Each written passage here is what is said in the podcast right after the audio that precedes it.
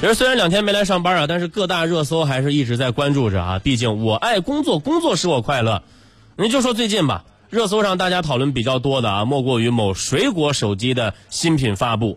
就手机还是那个手机，但是价格更贵了。从第一代到现在的第十二代，每一代发布我都是一样的，买不起啊。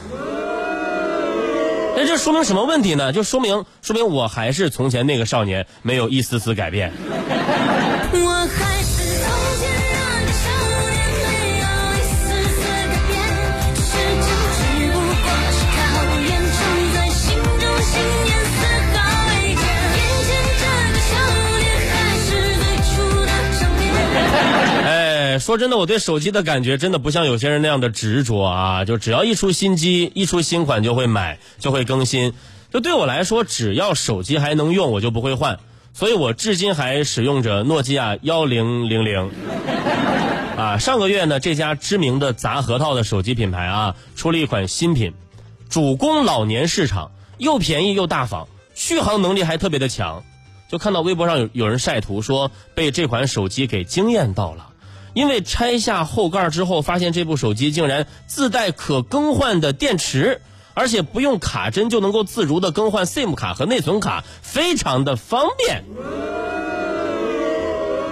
就看到这条微博，我有些恍惚，这不就是手机最开始的样子吗？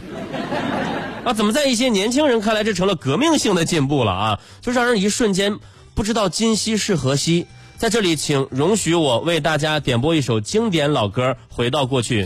回到过去，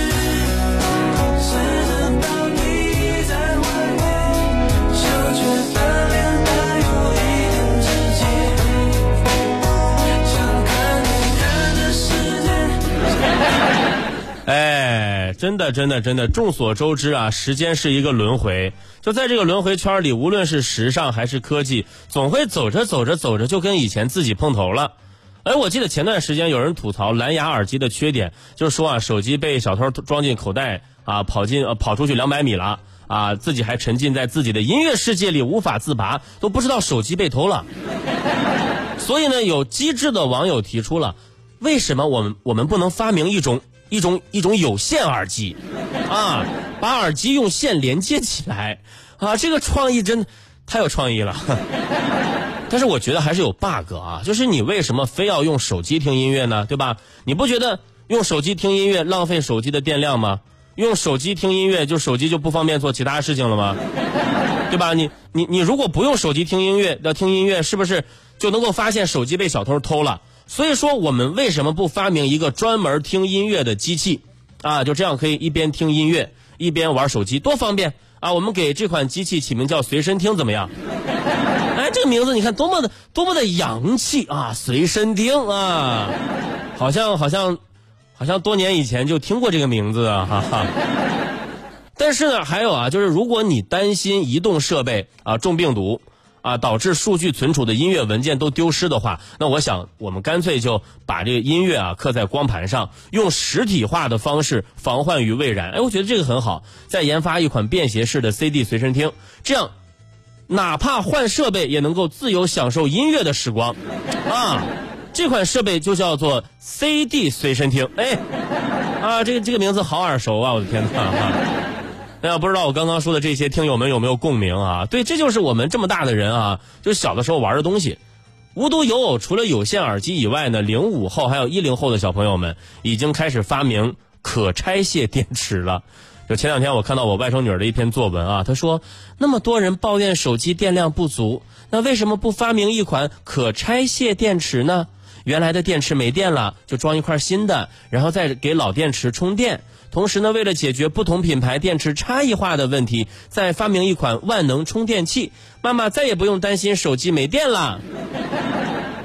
就真的啊，作文里的这一切啊，就一切的一切，有那么的熟悉啊？那是不是为了解决屏幕容易脏，然后经常就是呃失手摔掉手机就摔碎屏幕这些弊端啊，这些弊病，咱们再发明一款翻盖式的折叠手机？哎，对不对？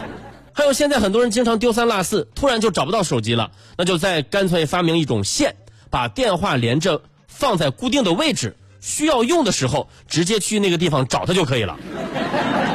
同样的道理，很多人经常找不到电视遥控器，对吧？干脆咱们就不要遥控器，直接把换台的按键设计在电视机上，太方便了，对不对？真的，你说谁能想到啊？十年的时间，科技的发展已经出现了这种程度的认知断层。虽然部分网友是在玩梗啊，但是也不能否认，很多小朋友真的已经不认得科技发展过程当中那些曾经家喻户晓的老前辈了。有时候我就在家里收拾东西，哎呀，发现以前的万能充啊、小灵通啊、软盘呢、大家还知道软盘是什么吗？软盘我估计很多人都没没有见过吧？还有那种三点五毫米的有线耳机，我看到这些东西我就会感叹，明明感觉是昨天才用过的东西，怎么转眼间就落满了灰尘了呢？确实这些年的变化特别的快啊！当然，不管是科技的轮回，还是新一代青年对古老科技的陌生，其实都是从侧面反映了这些年国家翻天覆地的变化，对吧？也许再往后五年、十年，就能够出现一个认知的断层，科技的更迭更是会以一种我们无法预见的态势迅速的发展下去，然后大家成长着、成长着，周围就大变样了。可能就是一个怎么说呢？对这个时代科技最好的解释吧。所以再回到一开始说的某水果手机出新品的事儿啊，我的建议就是，啊，建议大家回家找一找水果一啊，兴许拿着它，你就成了整条街最靓的仔了。